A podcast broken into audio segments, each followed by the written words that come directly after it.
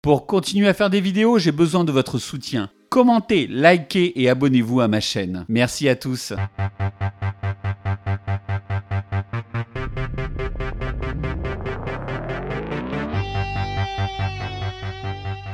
J'aime énormément le cinéma de Walter Hill, qui nous aura offert des joyaux cinématographiques tels que Sans Retour, Les Rues de Feu ou The Warriors. À la différence de nombreux cinéastes du Nouvel Hollywood qui ont fait des écoles de cinéma, l'ami Walter Hill a appris son métier sur les plateaux, étant réalisateur de seconde équipe sur des longs métrages comme Bullet. Un apprentissage qui lui servira sur le film Driver, sur lequel nous revenons aujourd'hui. Les deux films ayant en commun des poursuites parmi les plus mémorables du cinéma.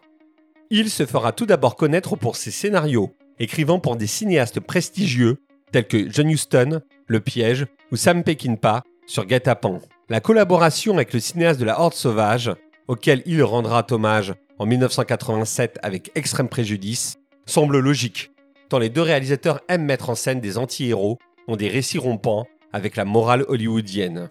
Driver est le deuxième film en tant que réalisateur de Walter Hill.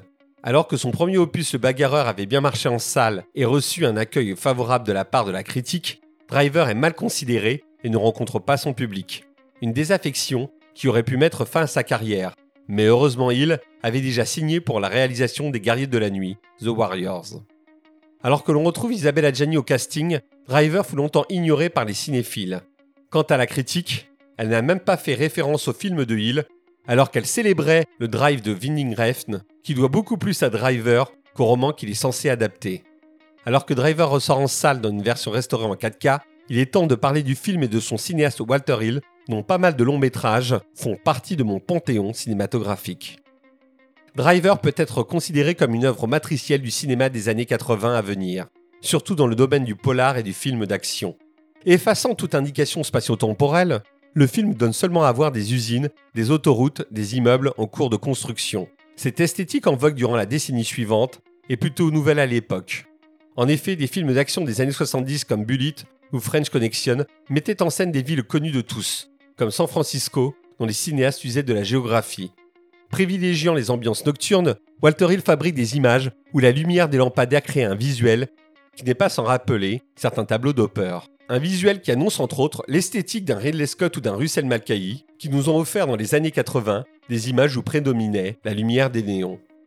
Du point de vue scénaristique, il fait également preuve d'audace.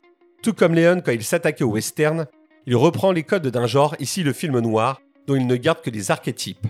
Si Clint Eastwood était surnommé l'homme sans nom dans la trilogie du dollar, Walter Hill ici va plus loin en ne donnant aucun patronyme à ses personnages, préférant les désigner par leur fonction lors du générique final.